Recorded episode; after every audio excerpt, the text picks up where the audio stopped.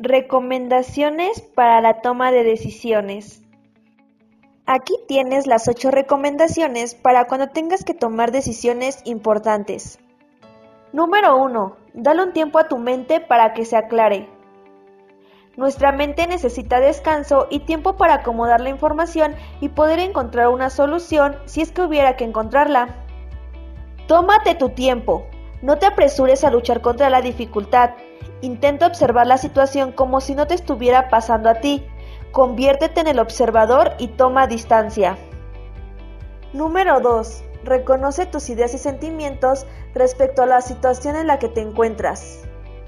Al darle un tiempo para reconocer tus ideas y sentimientos, estás ayudando a que tu mente haga su trabajo de manera natural, por así decirlo.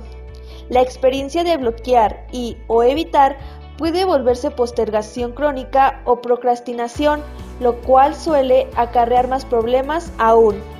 Número 3. Tomar en cuenta que no existe una única opción correcta. La mayoría de las veces no existe una opción buena y otra mala, correcta o incorrecta.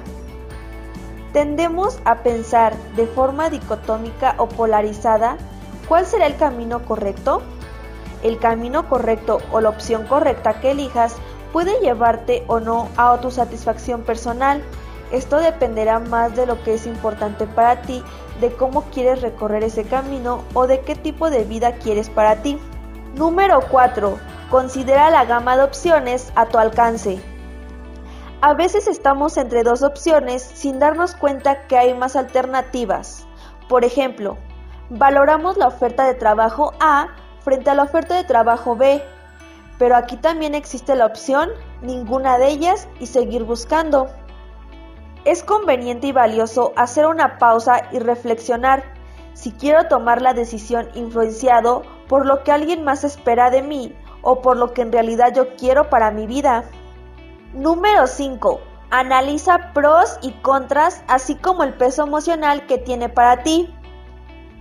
Realiza una lista de pros y contras es realmente útil. Escribirlo es además una buena forma de ayudar a nuestra mente a organizar nuestras ideas. Puedes hacerlo añadiéndole a cada argumento el peso emocional subjetivo que tiene para ti ese argumento en una escala del 1 al 10. Por ejemplo, el 1 sería que ese argumento no te importa mucho y 10 que lo consideras muy importante. Número 6. Visualízate en cada posible solución. Visualizarte en cada una de las posibles opciones es una excelente herramienta. Intenta imaginarte con todo el detalle que puedas cada opción y cómo te sentirías si esta fuera un hecho. Pregúntate, ¿cómo me veo en la opción A? ¿Cómo me hace sentir? ¿Me imagino sintiéndome satisfecho en esta opción? ¿Es esto lo que yo quiero para mi vida? Número 7. Por una fecha límite objetivamente para tomar la decisión. Ponte una fecha límite teniendo en cuenta si tienes un plazo a cumplir o no.